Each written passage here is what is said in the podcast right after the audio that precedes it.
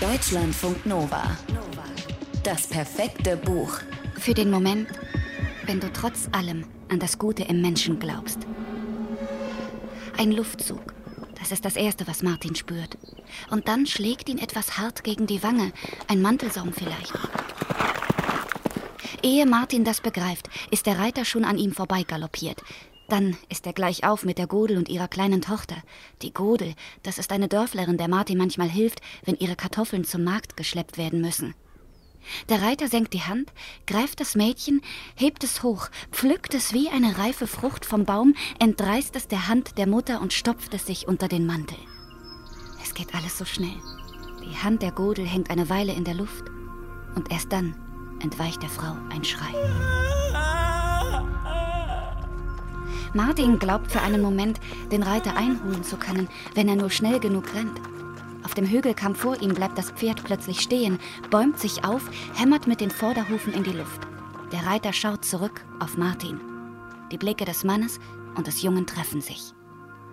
Allmächtiger, denkt der Mann, schlägt ein Kreuz und prescht davon. Er hat ihn erkannt. Denn so wie Martin bereits von dem Reiter gehört hat, von dem Fremden auf einem Pferd, der jedes Jahr Kinder holt, immer ein Mädchen und einen Jungen, so hat auch der Reiter von Martin gehört und von Martins schwarzem Hahn. Junge mit schwarzem Hahn. Das Romandebüt von Stefanie Vorschulte erzählt von einem elf Jahre alten Jungen namens Martin und von seinem besten Freund, einem schwarzen Hahn. Der sitzt mal auf Martins Schulter, mal auf seinem Schoß. Und als Martin dem Entführer auf dem Pferd hinterherrennt, natürlich ohne ihn einzuholen, da sitzt das treue Federtier auf Martins Kopf.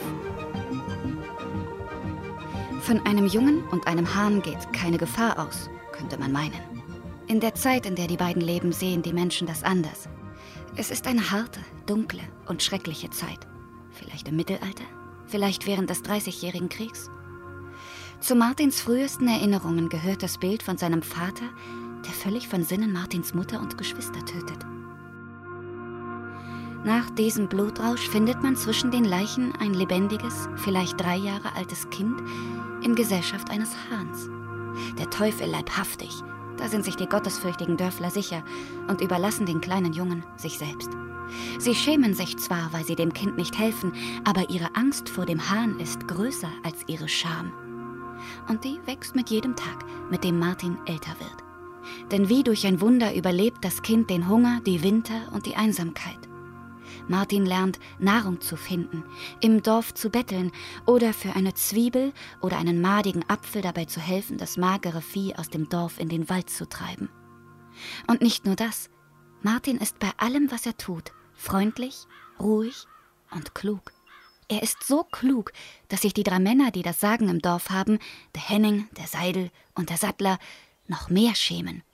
Und anstatt dem Jungen zuzuhören, wenn er etwas sagen möchte, beispielsweise als der Schlüssel zur Kirche verloren geht, verhöhnen und schlagen die drei Männer ihn. Martin nimmt es ihnen nicht übel. Er kennt keine Wut. Bis zu dem Tag, an dem er dabei zusehen muss, wie der Reiter die Tochter der Godel holt. An diesem Tag wird aus einer der vielen Schauergeschichten, die man sich im Dorf erzählt und die Martin niemals glaubt, Realität. Das Kind ist weg. Und niemand holt es zurück. Das versteht Martin nicht. Deshalb fasst er einen Plan.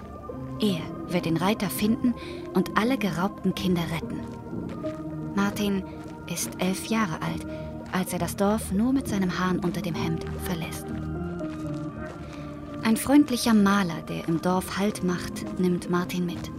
Dieser Maler weiß nicht, was Martin vorhat, wohin es ihn zieht und welche Rolle der Hahn dabei spielt. Aber er weiß, dieses Kind ist etwas Besonderes. Und wer das nicht sieht, hat dessen Liebe nicht verdient. Deutschlandfunk Nova. Das perfekte Buch.